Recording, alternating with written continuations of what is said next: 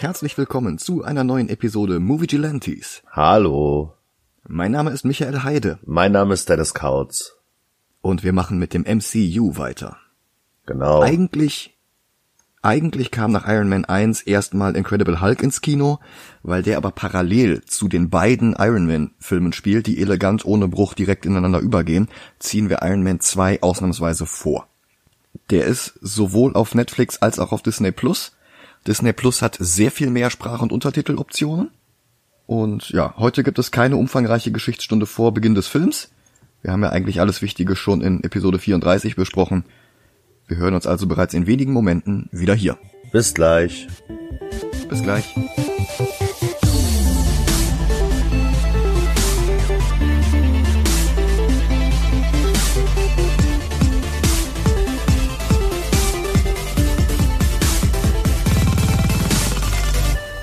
Und da sind wir wieder. Hallo. Iron Man 2 ist der erste MCU-Film, der nach dem Erfolg von Iron Man angefangen wurde. Und man merkt, dass Marvel mit der Kurskorrektur angefangen hat. Was hatte die Leute begeistert? Was hat funktioniert? Fury. Und das Versprechen eines größeren Marvel-Universums über Iron Man hinaus. Also gibt es mehr davon. Oscar-nominierte Darsteller, okay. Hier sind Don Cheadle und Mickey Rourke. Was hat weniger funktioniert? Der Impro-Theater-Ansatz statt eines vernünftigen Drehbuchs, also gibt es diesmal ein Drehbuch von Justin Theroux, der vorher Tropic Thunder geschrieben hatte, ebenfalls mit Robert Downey Jr. Und er ist selber Schauspieler, war in Parks and Recreation und sogar in The Last Jedi, wenn auch nur in einer Szene. Und Shane Black, der später Iron Man 3 drehen würde, hat als Berater mit am Drehbuch gearbeitet. Wobei Marvel, insbesondere Kevin Feige, in diesem Drehbuch wohl ständig herumgepfuscht haben sollen, selbst nachdem die Dreharbeiten schon angefangen hatten. Was zu Spannungen mit Favreau führte, der danach keinen Marvel-Film mehr drehte, außer als Schauspieler. Der hat aber seitdem Erfolg mit sehr lahmen Live-Action-Remakes von Disney-Zeichentrickfilmen und mit der Serie Mandalorian, die ist nämlich auch von ihm.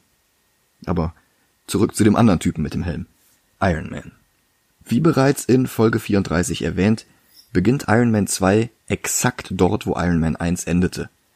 Dieselbe Pressekonferenz, dieselben Fragen, dieselben Antworten, bloß dass wir jetzt nicht mehr mit im Raum sind, sondern eine Fernsehübertragung am anderen Ende der Welt mitbekommen, genauer gesagt in Moskau. Wo noch jemand diese Übertragung verfolgt, ein alter Mann, der gerade im Sterben liegt. Und sein Sohn kommt dazu, gespielt von Mickey Rourke. Nur einen Satz kurz zu Rourke. Rourke hatte mit Hits wie Neuneinhalb Wochen oder Angel Heart eine große Filmkarriere gestartet, überlegte es sich dann aber aus heiterem Himmel anders und ließ sich stattdessen als Profiboxer sowohl sein Gehirn als auch das damals schönste Männergesicht Hollywoods so übel zu Matsch schlagen, dass plastische Chirurgen es nur noch schlimmer machen konnten, statt es zu retten, so dass er es wieder in Hollywood versuchen musste. Mit Sin City, The Wrestler und hier als Whiplash, der übrigens nichts mehr mit der Vorlage zu tun hatte. Ich kenne tatsächlich äh, Whiplash aus den Comics gar nicht. Ja, ja, den, der ist auch schon lange nicht mehr aufgetaucht. Ah, okay. Ähm, warum er kaum was mit dem Comic Whiplash zu tun hat, liegt daran, dass Favreau wie schon beim ersten Teil lange gar nicht wusste, wer der Gegner sein sollte. Eigentlich geplant war wieder der Mandarin, dann sollte es eine Verfilmung der Alkoholiker-Story Demon in a Bottle werden, dann dachte man über Crimson Dynamo nach, dann gab's eine Phase, in der erst Whiplash und dann Crimson Dynamo auftauchen sollten, jeweils einen halben Film lang, und am Ende haben sie dann beide Figuren zusammengelegt. Whiplash war in den Comics der Italo-Amerikaner Marco Scarlotti, ein D-Klasse-Schurke mit gigantischem Kragen und lila Cape, der meist für die Wir tauschen einen Buchstaben aus, dann merkt niemand, dass wir die Mafia meinen, Organisation namens Magia in Lohn und Brot stand. wow. Er kämpfte gegen Iron Man, Spider-Man, die Thunderbolts und sogar Deadpool, bis eine von Tonys Rüstungen inmitten von Y2K verursachten Problemen vom Blitz getroffen wurde und ein Bewusstsein erlangte und sich unsterblich in Tony verliebte. Bitte was? Ja, kein Witz. Geschrieben vom späteren Marvel-Chefredakteur Joe Quesada. Wow. Um ihn zu beeindrucken, tötete die Rüstung Whiplash, dann entführte sie Tony auf eine einsame Insel und gab ihm das Ultimatum zu sterben oder sich ganz der Rüstung hinzugeben. Die Entscheidung wurde Tony durch einen passenderweise in diesem Moment eintretenden Herzinfarkt abgenommen und die Rüstung opferte sich, damit Tonys Herz weiter schlagen kann. Oh. Ja. Scarlotti ist bis heute tot, was bei Marvel-Charakteren echt eine Seltenheit ist. Crimson Dynamo hingegen war der armenische Wissenschaftler Anton Vanko.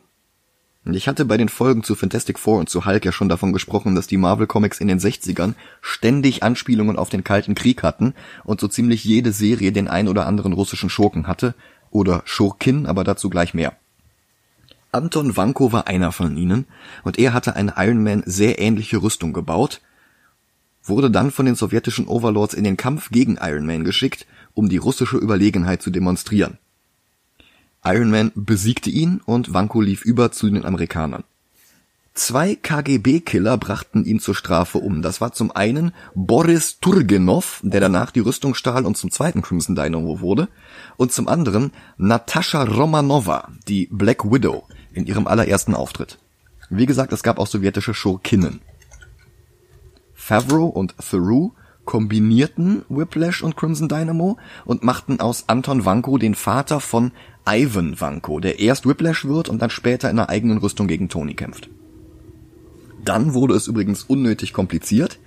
Während der Produktion von Iron Man 2 wurde nämlich von Autor Mark Guggenheim in den Comics ein zweiter Whiplash eingeführt, der nichts mehr mit Scarlotti zu tun hatte und der ganz klar vom Film inspiriert war. Dieser Whiplash 2 war aber bizarrerweise nicht Ivan Vanko, sondern ein zweiter Anton Vanko, der hat noch nicht mal eine Verbindung zu seinem Namensvetter, dem ersten Crimson Dynamo. Das ist völlig absurd. Wow. Mark, ja, Mark Guggenheim hat danach übrigens das Drehbuch für Green Lantern mit Ryan Reynolds geschrieben und einige Episoden von Arrow auf CW.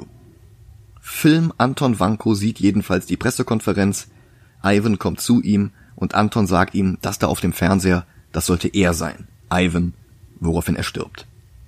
Und in Iron Man 1 hieß es ja die ganze Zeit, Tonys Vater habe den Arc Reactor erfunden. Ivan findet jetzt bei seinem Vater die Blaupausen und Anton Vankos Name steht auch mit drauf. Und in einer Parallele zu Iron Man 1 schmiedet sich Ivan jetzt selbst einen Arc Reactor wie Tony in der Höhle mit einem Kakadu anstelle von Yinsen. Ja, die Szenen sind fast eins zu eins äh, nachgemacht. Ja, das ist so offensichtlich als Parallele gedacht, um Ja. die beiden halt wirklich als Gegenpole aufzubauen. Aber es funktioniert. Aber funktioniert. Genau. ja. Schade, dass sie Obadiah im ersten Film getötet haben. Die beiden Charaktere aufeinanderprallen zu lassen, wäre sicherlich interessant geworden. Aber dafür haben wir ja Justin Hammer. Sechs Monate später springt Tony aus einem Flugzeug und legt eine Dreipunktlandung direkt auf der Bühne der Eröffnungsgala für die Stark Expo 2010 hin. Ein bisschen wie die Weltausstellung in Mask of the Phantasm, was daran liegt, dass beide vom selben Ort inspiriert waren, nämlich dem Flushing Meadows Park in Queens, wo sowohl 1939 als auch 1964 Weltausstellungen ausgerichtet wurden. Regisseur John Favreau wohnte als Kind direkt gegenüber vom Park. Zwar wurde er erst kurz nach der Weltausstellung von 1964 geboren, aber beeinflusst hat ihn die Veranstaltung trotzdem. Während Iron Mans Flug auf die Bühne hören wir übrigens ACDC, weil das im ersten Film so gut ankam. Dann legt er die Rüstung ab, gibt damit an, dass er alle größeren Konflikte auf der Erde beendet und somit Frieden geschaffen hat und eröffnet die erste Stark Expo seit 1947. Die brillantesten Wissenschaftler der Welt sollen hier zusammenarbeiten, um die Zukunft besser zu machen. Dann moderiert er eine Videonachricht vom Organisator der ersten Stark Expo an, sein Vater Howard Stark. Hier gespielt von John Slattery aus Mad Men und The Adjustment Bureau. Er stellt die Stadt der Zukunft vor, von ihm entworfen, um den Weltfrieden zu ermöglichen. Der ganze Clip wirkt, als habe Walt Disney persönlich ein Schulungsvideo der Dharma-Initiative aufgenommen. Schon, ne? Ja. Die haben sich auch bei Damon Lindelof gemeldet deswegen und haben gesagt, hey, ist das okay, wenn wir das so Dharma-mäßig machen? Ach, echt? Und Lindelof hat gesagt, ja klar, ja, Ach, das, das finde ich gut. ja. Und das Ganze ist natürlich auch ähm, Walt Disneys Epcot Center so ein bisschen. Ja, ja, klar. Während das Publikum den Clip sieht, misst Tony seine Blutwerte. Das Palladium aus dem Arc Reactor, den er in der Brust trägt, um ihn am Leben zu halten, vergiftet sein Blut. Und es ist bereits zu 19% kontaminiert. Ein kurzer Gastauftritt von Olivia Munn. Sie spielt eine Reporterin und hat exakt genauso wenig zu tun wie Jahre später als Psylocke in X-Men Apocalypse. ja, Entschuldigung. Ja, nee, du hast, du hast recht, aber irgendwie, ich weiß nicht, irgendwie habe ich einen Crush auf Olivia Mann. Tony flirtet mit Frauen, gibt Kindern Autogramme und trifft Stan Lee in einem sehr merkwürdigen Cameo als der real existierende Talkshow-Moderator Larry King, der in Fantastic Four noch namentlich erwähnt wurde. Für ungefähr drei Frames sind auch Seth Green und seine Frau Claire Grant zu sehen. Green spricht später für beide Guardians of the Galaxy Filme Howard the Duck. Grant spricht im Iron Man Anime Black Widow. Krass. Auf dem Weg zum Auto bekommt Tony von Kate Mara, die später in Fantastic Susan Storm spielt, eine Vorladung überreicht. Er soll vor einem Senatsausschuss erscheinen. Happy Hogan, erneut gespielt von Regisseur John Favreau, nimmt ihr die Vorladung aus der Hand, denn Tony bekommt nicht gerne Dinge überreicht. Ein Running Gag, den Marvel und auch Sony bis Avengers Endgame durchziehen. Echt? Da macht er eine einzige Ausnahme für eine Person, die ihm nahesteht, aber ich will jetzt nicht spoilen. Im Ausschuss legt er sich mit Senator Stern an, gespielt vom letztes Jahr verstorbenen Gary Shandling, und der wird uns in Captain America 2 wieder begegnen. Stern argumentiert, die Iron Man Rüstung sei in erster Linie eine Waffe und müsse deswegen dem US-Militär ausgehändigt werden. Tony hält dagegen, die Rüstung sei zuallererst eine extrem fortgeschrittene Prothese, wie ein Herzschrittmacher. Und weil er und die Rüstung nur zusammen Iron Man sind, kann er Iron Man nicht an das Militär aushändigen, weil das Zwangsarbeit wäre. Stern ruft seinen ersten Zeugen auf, Justin Hammer. Der war in den Comics eine Verbeugung vor dem Schauspieler Peter Cushing, der in unzähligen Horrorfilmen der, Achtung, Hammer Studios die unterschiedlichsten Rollen gespielt hat, am bekanntesten wohl Van Helsing in der ersten Dracula-Verfilmung mit Christopher Lee. Cushing war außerdem der erste Doctor Who, der außerhalb der Continuity der Serie auftrat. Er war ein großartiger Sherlock Holmes und einer ganzen Generation wurde er bekannt als Grand Moff Tarkin im allerersten Krieg der Sterne. Wenn du dir alte Auftritte von Hammer in den Comics ansiehst, der sieht wirklich eins zu eins aus wie Cushing. Das ist so wie Ultimate Nick Fury und Samuel L. Jackson. Die sehen völlig identisch aus. Ach krass. Seine Rolle war immer die eines Anti-Tony Starks, der sein Vermögen und seine Firma ausschließlich für unlautere Absichten einsetzt. Favreau macht dieses böse Spiegelbild offensichtlicher, indem er den deutlich jüngeren, deutlich agileren Sam Rockwell castete, der ursprünglich für den ersten Iron Man als Tony Stark vorgesprochen hatte. Ha. Ja, er hat die Rolle letzten Endes nicht bekommen, was gut ist, aber als, als Hammer ist er sowieso so viel besser. Rockwell kennt man aus Confessions of a Dangerous Mind, Per Anhalter durch die Galaxis, Moon oder Three Billboards Outside Ebbing, Missouri, wofür er einen Academy Award gewann. Und scheiße macht ihm die Rolle Spaß. Das ist ein bisschen wie Jim Carrey als möchte gern Bruce Wayne in Batman Forever, aber nicht ganz so laut und besser zum Ton des Marvel Cinematic Universe passend. Filmhammer hat inzwischen die Lücke gefüllt, die Tony hinterlassen hat, als er sich im ersten Film spontan aus der Rüstungsindustrie zurückzog und alle Verträge mit dem US-Militär kündigte. Hammer hat diese Verträge übernommen. Und er argumentiert für Senator Stern, dass Tony ein Schwert gebaut hat, das er als einen Schild ausgibt, mit dem er Amerika aber nicht beschützen kann, weil er nicht alle Bedrohungen kommen sehen kann. Zweiter Zeuge für Stern ist Colonel James Rhodes. Marvel war zu geizig, um die Gage zu bezahlen, die sie selbst mit Terrence Howard für die Fortsetzungen ausgehandelt hatten. Darum wird Rhodey ab jetzt von Don Cheadle gespielt, aus den Oceans-Filmen und Hotel Ruanda. Er begrüßt Tony mit Ich bin's, find dich damit ab. Und die vierte Wand bekommt ein paar richtig fiese Sprünge. Rhodey hat einen Bericht zur Einschätzung der Lage verfasst, aber Senator Stern verlangt von ihm einzelne markierte, völlig aus dem Kontext herausgelöste Sätze vorzulesen, die so editiert eine völlig andere Aussage haben, nämlich die, dass Iron Man eine Bedrohung für die USA darstellt. Dass die Vorteile von Iron Man etwaige hypothetische Risiken bei weitem aufwiegen, darf Rhodey schon nicht mehr sagen, Stern wirkt ihn ab.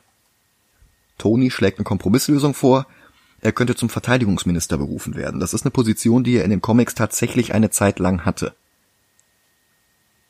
Ein Vorschlag, der Justin Hammer im Hintergrund sichtlich ins Grübeln bringt.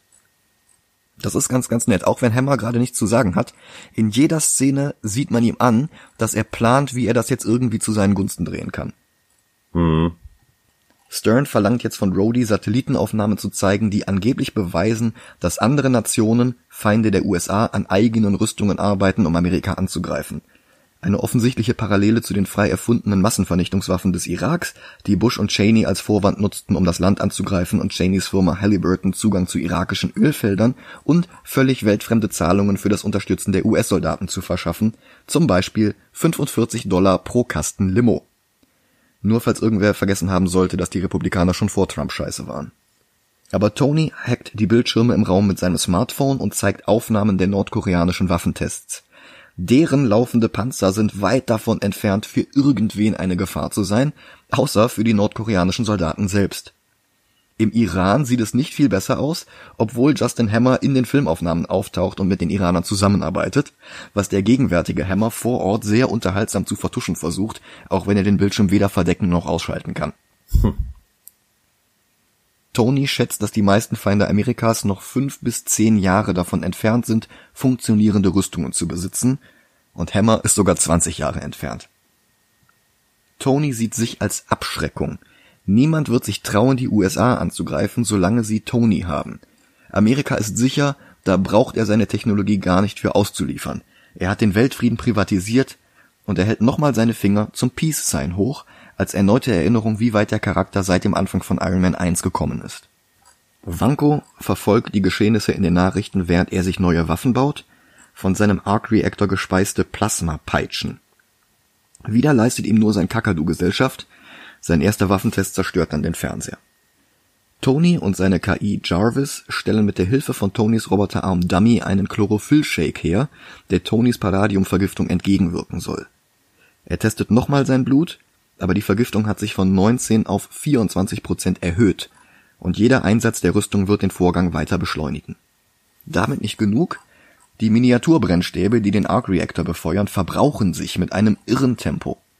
Jarvis hat Simulationen mit allen Elementen auf der Erde durchgerechnet, aber nichts kann das Palladium ersetzen. Pepper kommt dazu, Sie ist empört, weil er die Kunstsammlung, die sie zehn Jahre lang aufgebaut hat, an die Pfadfindervereinigung verschenkt hat, weil die Stark Expo Unmengen an Geld frisst und weil die ganze Firma im Chaos versinkt, weil Tony offenbar andere Prioritäten hat. Und sie weiß nichts von der Palladiumvergiftung. Tony stellt bloß fest, dass Pepper offenbar eine Erkältung hat und verlangt von ihr, einen Mund-Nasenschutz zu tragen, damit sie ihre Viren nicht im Raum verteilt. Tony, der brillante Visionär und Futurist, hat es nämlich 2010 erkannt. Seid wie Tony. Ach so, und er nennt sie zur CEO von Stark Industries, damit er sich um anderes kümmern kann. It's you, it's always been you. Und er stößt mit ihr mit einem Glas Sekt an. Diese Zeile, It's you, it's always been you, wird später in Avengers Endgame nochmal von ihm wiederholt. In Moskau trifft sich Vanko mit einem Mitglied der Ten Rings, der Söldnerorganisation aus dem ersten Film. Das wird nicht ausgesprochen, aber der Kerl wird so in den Credits gelistet. Von dem bekommt er einen gefälschten Ausweis auf die Deckidentität Boris Turgenov. Wir erinnern uns, das war der Name des zweiten Crimson Dynamo in den Comics. Mit dem Umschlag eine Karte für den Grand Prix in Monaco. Ich habe da mal eine Frage. Ja. Woher wusste er, dass Tony da sein wird? Das verstehe ich bis heute nicht. Ich habe so, so lange nachgedacht in dem Film. Aber es gab kein Anzeichen, dass Tony da sein wird. Also Tony hat ja einen eigenen Rennstall. Ja. Und Tony ist eine sehr bekannte Persönlichkeit. Ich könnte mir vorstellen, dass der sich einfach jedes Jahr nicht die Chance nehmen lässt, da aufzutauchen. Ja, ich fand es ein bisschen sehr, sehr merkwürdig. Es ist etwas merkwürdig, das stimmt. Ich könnte mir auch vorstellen, dass da noch irgendeine Szene fehlt, die das erklärt hat. Mhm. Und reicht ja nur ein Nebensatz, der bei dem bei diesem Senatsausschuss irgendwie sowas sagt wie, ja, äh, mach meinen Flieger fertig, ich muss nach Monaco. Ja, aber selbst dann hätte es ja nicht erklärt, warum Whiplash wusste, dass Tony da sein wird. Wenn er jedes Jahr da ist bei dem Rennen, ja gut, dann, dann halt ja schon. Ja. Es ist, es ist, man, man muss es sich irgendwie herleiten. Es wird im Film nicht erklärt, das stimmt. Mhm. Pepper übernimmt die Firma und Tony bekommt eine neue Assistentin, Natalie Rushman. Die Marvel-Figur, die sich dahinter verbirgt, hatte in den Comics mal den Decknamen Nancy Rushman gehabt, aber Nancy ist einfach nicht mehr zeitgemäß und es ist ja eh ein Pseudonym. Mehr zu dieser Figur später.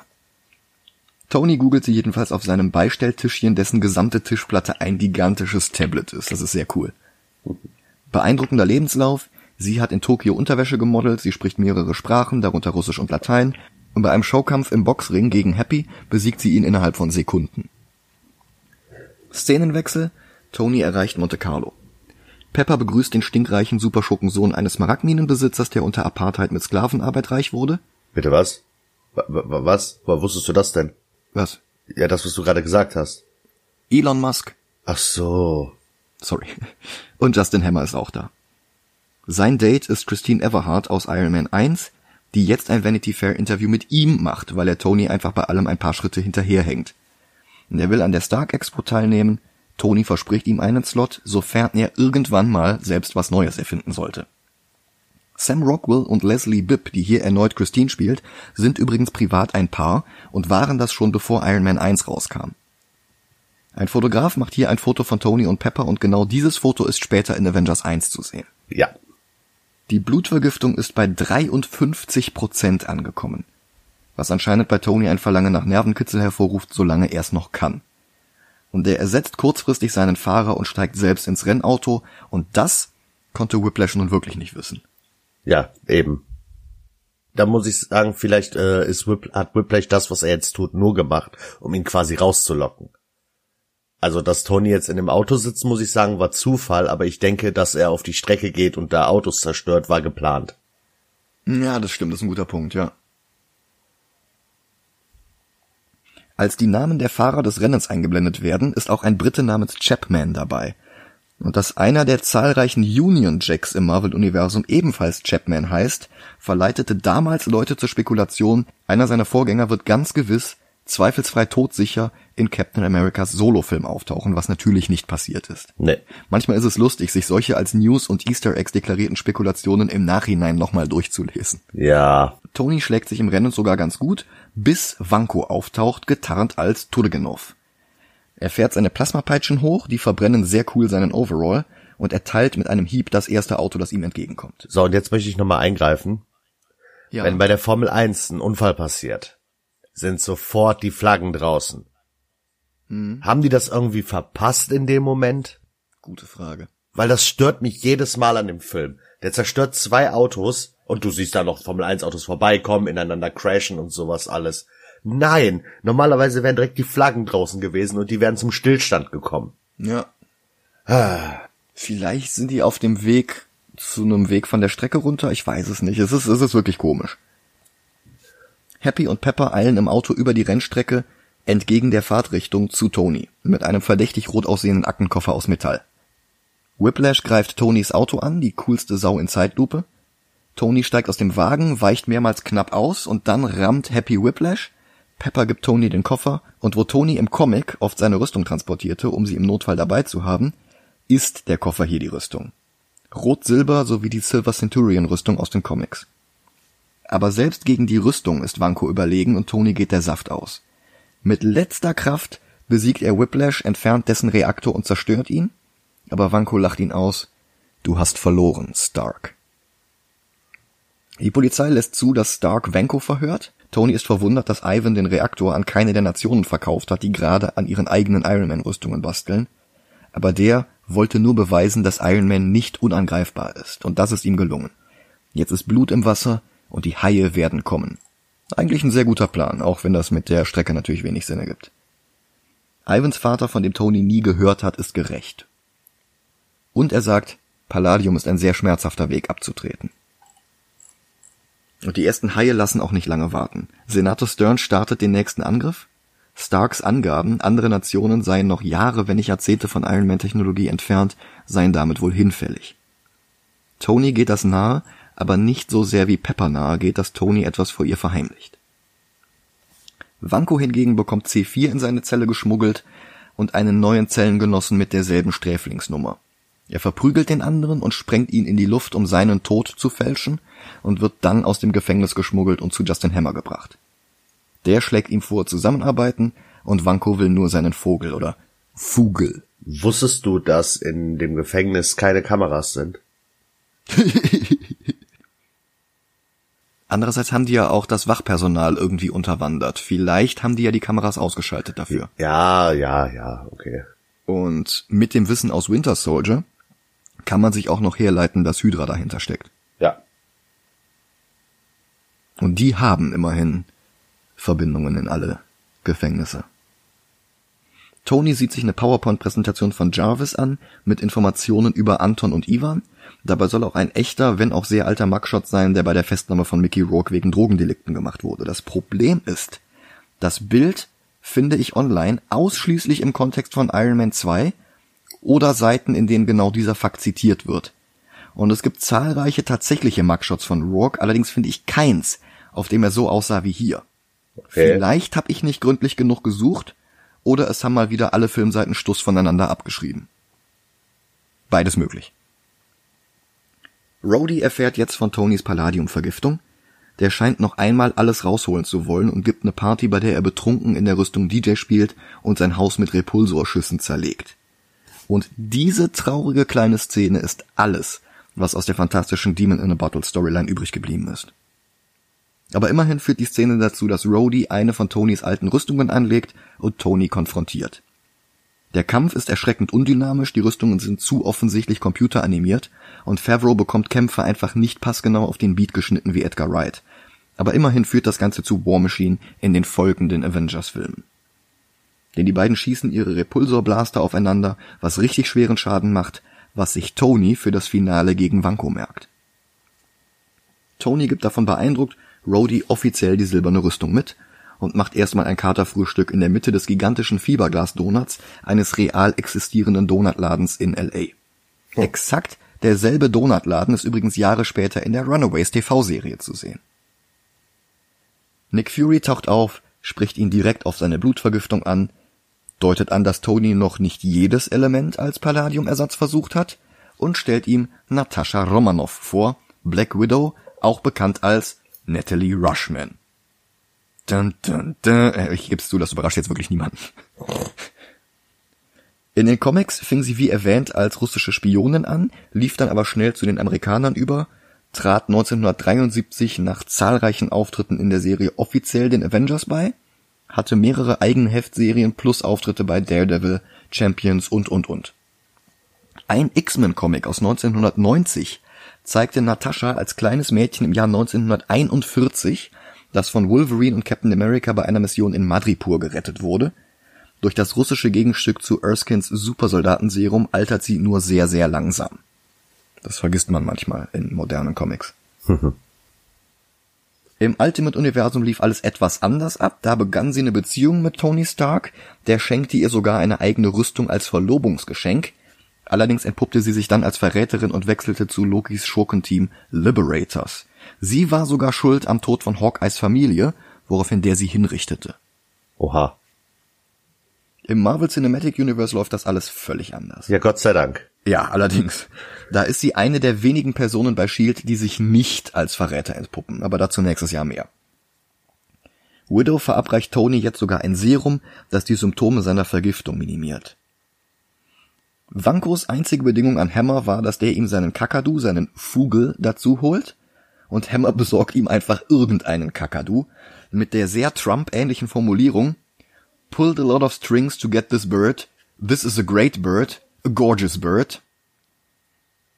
Und er sagt, man muss auch mal loslassen können. Das Krasse ist, mir ist jetzt erst beim Film aufgefallen, das ist nicht die einzige Parallele zu Trump. okay. Der ganze Charakter ist halb Peter Cushing und halb Donald Trump. Ach, der Arme. Ja. Wanko merkt, dass er sich nicht auf Hammer verlassen kann, aber auch Hammer ist enttäuscht. Wanko sollte ihm einen Iron Man bauen, aber statt eines Helms guckt oben jetzt der Kopf eines B1 Kampfdruiden aus der Rüstung raus. Roger Roger. Doch auf. ja oder nicht? Jetzt muss ich an dieses Bild denken, hier äh, Captain America ist Steve Roger Rogers. ja. Und Ivan sagt nur, Drohne besser. Und er dreht Hammers, man muss auch mal loslassen können, auf ihn um.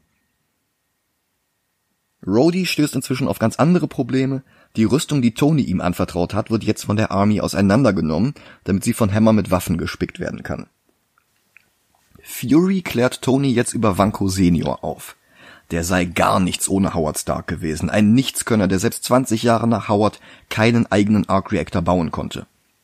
Und ich frage mich, wie viel davon wahr ist, wie viel davon eine Rashomon-mäßige Frage der Perspektive ist und wie viel davon Fury hier nur erfindet, weil es das ist, was Tony jetzt und hier hören muss, damit er tut, was er tun soll. Mhm. Ich meine, aus der Sicht von 2020 können wir noch nicht mal gesichert sagen, dass das hier der echte Fury ist. Das stimmt. Andererseits sagt Fury, dass er Howard besser kannte als sein eigener Sohn und dass Tony der Einzige sei, der die Mittel und das Wissen habe, um Howards größtes unvollendetes Projekt zu beenden. Mhm. Agent Phil Coulson soll ihn dabei nicht aus den Augen lassen.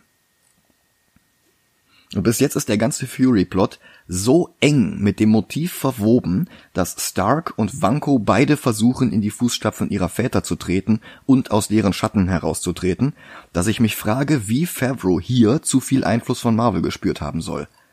Dass er sich genötigt gefühlt hatte, von weiteren Regiearbeiten im MCU zurückzutreten. Das greift hier alles dermaßen passgenau ineinander, dass es echt so wirkt, als sei das von Anfang an der Plan gewesen. Ja. Und so arbeiten jetzt alle auf ihre Weise am nächsten technologischen Durchbruch. Tony geht die alten Unterlagen und Filmaufnahmen seines Vaters durch, um eine Lösung für sein Palladium-Problem zu finden. Im Koffer ist übrigens ein Exemplar von Captain America Comics Nummer 1, was Howards Rolle in Caps Origin anteast. Ivan baut eine ganze Iron Man Armee. Und Hammer der nie wirklich für etwas arbeiten musste, der sich rühmt, den Nachtisch vor dem Hauptgang zu essen und der Lutscher zerbeißt, statt sie langsam zu genießen, weil er keine Geduld hat, der sich mit Sprühdosen Selbstbräuner orange färbt, statt Zeit auf das Solarium zu verschwenden, noch so eine Trump-Parallele, der stopft die War Machine Rüstung einfach wahllos mit Waffen voll, die klügere Köpfe als er entwickelt haben und die zum Teil noch nicht mal funktionieren. Naja, da muss ich ihn aber mal in Schutz nehmen, ne? Wieso? Er präsentiert die Waffen und äh, Rhodey und der andere sagen, äh, pack alles rein. Also das ist nicht seine Ja. Entscheidung. Ja, das stimmt. Das stimmt. Aber er macht halt auch nichts eigenes. Das stimmt auch. Tony hört über Howards Aussage in einem seiner Stark-Expo-Filmchen hinweg, alles, was man in der Zukunft brauchen könnte, sei genau hier, während er auf das Modell der Stadt der Zukunft hinter ihm deutet. Aber dann spricht Howard im Film direkt zu Tony und sagt ihm nochmal eindringlich, dass dieses Modell der Schlüssel für die Zukunft sei. Und, dass Tony das Beste ist, was er je fertiggebracht hat. Womit eigentlich der komplette Plot Tony und sein Vater abgeschlossen ist. Ja. Aber spätere Filme ziehen das immer wieder hoch und greifen das immer nochmal auf. Pepper hingegen wächst auch in ihre neue Rolle hinein. Sie sitzt jetzt in dem Büro, in dem sie in Teil 1 noch Obadiahs Daten kopiert hatte und gibt dem Präsidenten der USA Anweisungen. Tony kommt dazu, schnipst einen Ball über den Schreibtisch wie Jahre später in Endgame und will seine Palladiumvergiftung gestehen, aber Pepper lässt ihn nicht ausreden. Immerhin, bei dem ganzen Schrott von Tony, den Pepper aus dem Büro entfernt haben will, ist auch das Modell von Howards Vision der Zukunft und Heureka. Er analysiert zusammen mit Jarvis den Aufbau der Stadt und stellt fest, dass die Anordnung der Gebäude die Zusammensetzung eines neuen Elements wiedergeben, und er baut sein ganzes Haus um, damit er einen Teilchenbeschleuniger bauen kann, übrigens wieder im schwarzen Unterhemd, wie bei seiner ersten Rüstung damals in der Höhle. Coulson wird von Tony abgezogen, weil er in New Mexico gebraucht wird. Der erste konkrete Hinweis auf Thor und jetzt auch nicht so invasiv in die DNS von Iron Man 2, dass Favreaus Frust verständlich wäre. Und Tony schafft es. Er verwirklicht die Vision seines Vaters und er stellt ein neues Element her, das vollständig kompatibel mit dem Reaktor ist. Wird das jemals genannt? Nein, bei DC wäre das jetzt sowas wie Batmanium oder sowas, aber Ich hätte damit gerechnet, dass es irgendwie Howardium oder sowas wird. ja, Was ich cool gefunden hätte. Auf jeden Fall. Donald Hammer, der sogar mehr Zeit auf dem Golfplatz verbringt als im Büro, noch eine Parallele, hat Senator Stern was anderes versprochen als das, was Vanko jetzt liefert, und die beiden Schurken geraten jetzt aneinander. Vanko ruft daraufhin Stark an, er will sich an Tony dafür rächen, was er glaubt, was Howard Anton angetan hat.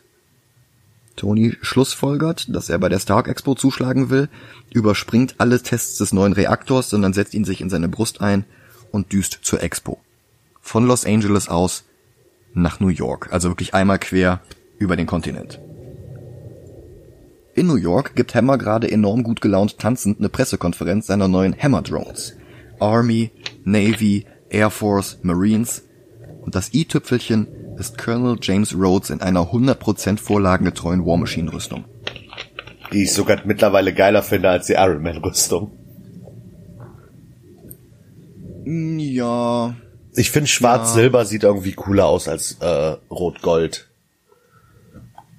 Ja, sind halt mittlerweile zwei unterschiedliche Charaktere. Ja. Also in den Comics war Rhodey ja selbst Iron Man in der rot-gelben Rüstung, bevor er zu War Machine wurde. Das überspringt der Film hier einfach alles. Iron Man unterbricht die Vorführung, erzählt Rhodey von seinem Verdacht, dass Hammer mit Vanko zusammenarbeitet und in dem Moment übernimmt Vanko aus der Ferne die Kontrolle über alle Drohnen und über die War Machine Rüstung mit Rhodey drin. Und man sieht ja auch bei Rhodey die ganze Zeit dieses Head-Up-Display im Helm. Ja. Und die ganzen Schriften hier wechseln jetzt in Kyrillisch. Das ist ein sehr nettes Detail. Ja, das stimmt. Jetzt ist es an Iron Man, den Tag zu retten, aber er ist nicht allein, denn Natalie Rushman verbrennt jetzt ihre Tarnidentität, verhört Hammer und presst aus ihm heraus, dass Vanko hinter allem steckt und wo der sich befindet. Sie bringt Happy dazu, sie zu Hammer Industries zu fahren. Tony versucht die Drohne in bewohnte Gebäude zu... Ach, nee, das war Man of Steel, nicht Iron Man. Äh, Tony versucht die Drohne so weit weg von Zivilisten zu locken, wie es nur irgendwie geht. Während Jarvis gleichzeitig in die War Machine Rüstung reinhacken soll, um Vanko auszuloggen. Aber Vanko nutzt die Drohnen, um gezielt Zivilisten anzugreifen, um Chaos zu stiften und um Howards Vision der Zukunft zu zerstören. Und Iron Man rettet einen kleinen Jungen mit Plastik-Iron Man Helm, der den Drohnen einen Spielzeugrepulsor entgegenstreckt. Fans kamen Jahre später mit dem Headcanon um die Ecke, dass das hier der junge Peter Parker sei vor dem Spinnenbiss. Kevin Feige gefiel die Idee und er machte sie offiziell. Auch Tom Holland hat sich schon positiv dazu geäußert und die Stark Expo ist ja sogar in Queens. Das einzige Problem dabei, ich hasse es. Bei allen Stärken der Holland-Filme ist es echt fast schon ein Verbrechen, dass Marvels beliebtester Soloheld seit 62 immer nur Sidekick für Tony spielen darf. Oh ja. Und das jetzt auch noch retroaktiv in Iron Man 2 zu zementieren, bäh. Ja, das stimmt schon. Ich reg mich ja auch, aber dazu kommen wir ja irgendwann noch. Ich reg mich ja immer noch tierisch über die Spider-Man-Solo-Filme auf. Ja. Aber ich find's, ich find's nett, dass sie gesagt haben, okay, das ist jetzt Canon, dass das äh, Peter Parker ist. Ja. Mich stört's irgendwie. Wobei ich das auch nicht ins Ranking für Iron Man 2 einfließen lassen kann. Ja. Für den Schluss konnte Favreau ja 2010 noch nichts, da war noch nicht mal der erste Amazing mit Andrew Garfield draußen. Romanoff zieht sich auf dem Rücksitz von Happys Auto um und John Favreau spielt immer noch genauso einen eklig spannenden Schmierlappen wie 2003 in Daredevil. Aber dafür wird er in der nächsten Szene in seine Schranken verwiesen. Er prügelt sich drei Jahre lang mit einem von Hammer Security Leuten, während Black Widow souverän einen ganzen Flur voller Wachmänner ausschaltet, mit sehr impraktikabler Lockenfrisur, aber elegant. Der Konflikt zwischen zwei Generationen von Starks und Vankos zerlegt die halbe Stark Expo. Aber immerhin sind alle Zivilisten in Sicherheit. Widow schafft es noch dazu, Vankos Fernzugriff auf die War Machine Rüstung auszuschalten. Und so können Tony und Rhodey zusammen gegen Horden an Drohnen-NPCs kämpfen. Ähm, an der Stelle kommt, glaube ich, ein Witz, den ich, also der im Deutschen, glaube ich, untergeht. Sie reden über die? Hemorrhoids. Ja. Ja, das ist kurz für Hammer Droids, aber es klingt halt wie Hämorrhoiden. Das, das funktioniert im Deutschen nicht. Ja, aber äh, aus irgendeinem Grund habe ich den Zusammenhang sofort gerafft, obwohl ich ihn auf Deutsch geguckt habe. Weil sie ja trotzdem Ach. Hemorrhoids sagen. Ah, Oder nee, die sagen Hämmer, Hämmer, Hämmer, Hämmeriden oder irgendwie sowas. Ja, okay, okay. Ich finde jedenfalls dieses fette Klong, Klong, mit dem sich die Helme schließen, auch zehn Jahre später noch ziemlich befriedigend. Ja. Und der actiongebratze Showdown gegen die Drohnen ist angenehm kurz gehalten, weil Tony einen Laser auspackt, den er nur einmal pro Film benutzen kann und den er in kommenden Filmen noch benutzen wird und auch dann immer nur jeweils einmal.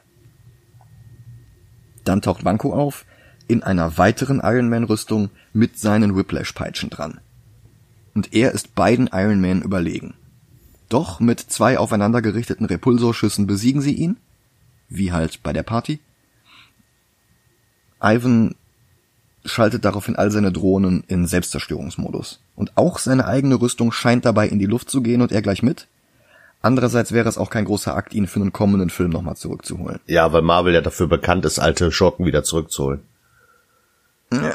Tatsächlich gab es ein alternatives Ende, in dem er die Explosion überlebt hat und zurückkommt, um Tony und Pepper zu töten. Allerdings geht Rhodey als War Machine dazwischen und killt ihn. Und das war Marvel zu eindeutig. Die wollten sich schon die Option freilassen, Okay. nochmal zurückzuholen, auch wenn das nie passiert ist. Und ich mag ja immer noch die Theorie, dass Phase 4 oder Phase 5 die ganzen alten Schurken zurückholt und als Masters of Evil die Anti-Avengers aufbaut. Ja, bitte. Oder so ein äh, hier Dark Avengers und dann ihn als Iron Man. Oder sowas, ja. Pepper lässt inzwischen Hammer festnehmen und steht direkt neben einer der Drohnen, als Iron Man sie noch einmal für den Damsel Ex Machina Plotpoint retten muss. Er fliegt mit ihr auf das Haus, in dem John Favreau damals groß geworden ist, direkt gegenüber von Flushing Meadows, und sie küssen sich. Rhodey entscheidet sich, seine Rüstung zu behalten. Tony sieht sich auf diversen Monitoren unterschiedliche Hotspots an, unter anderem eine Weltkarte mit Wakanda und Szenen aus Incredible Hulk, die hier live im Fernsehen übertragen werden. Den Film sehen wir uns als nächsten Marvel-Film an. Senator Stern muss Rhodey und Stark Orden verleihen und ihnen vor laufenden Kameras Komplimente machen. Den Charakter sehen wir, wie gesagt, nächstes Jahr in Winter Soldier wieder. Der Nachspann setzt ein, danach noch ein kurzer Teaser für Thor, gedreht von Thor-Regisseur Kenneth Branagh. Coulson kommt in New Mexico an und findet den Einschlagskrater von Mjölnir. Just in Time. Achso. Nein, ich meine wegen Justin Hammer. Ja, okay. Ja. Da dockt dann der als nächstes gedrehte Torfilm an, aber wie gesagt, wir holen erstmal Incredible Hulk nach. Korrekt. Ich weiß, ich stehe alleine da, aber ich finde Iron Man 2 handwerklich, plottechnisch, vom Leitmotiv und von den Performances her durch die Bank besser gemacht als Iron Man 1. Okay. Ich finde Vankos Motivation besser als Obadiahs nicht vorhandene. Und so erzwungen das mit Black Widow auch vielleicht wirken mag, das bereitet ein Shared Universe und damit Avengers um einiges effizienter vor als die gefreestylte Post-Credit-Szene von Iron Man 1. Mhm. Hätte der Film besser funktioniert, wenn wir entweder nur Vanko oder nur Hammer hätten? Nee. Vielleicht. Nee, nee, nee. Ich finde ihn aber auch nicht so überfrachtet wie Batman Returns oder Spider-Man 3. Ja, eben. Und Hammer ist zwar der Böse, aber er ist nicht aktiv, also er steigt nicht selber in eine Rüstung und will kämpfen. Also er ist mehr so Ja. im Hintergrund. Ja, halt wie, wie Hammer in den Comics. Ja. Deswegen finde ich das nicht schlimm oder zu überladen. Meine Frage ist jetzt, ich finde ihn besser als Iron Man, aber finde ich ihn besser als Spider-Man oder Blade? Und ich glaube, das tue ich nicht. Okay? Was meinst du? Äh, Ich hätte jetzt gesagt, äh, dass wir quasi den Iron Man 1 von der 9 runternehmen und da Iron Man 2 hinpacken. Also quasi direkt über Iron Man. Ja. Dann sind wir uns tatsächlich einig. Finde ich gut. Ja. Iron Man 2 2010.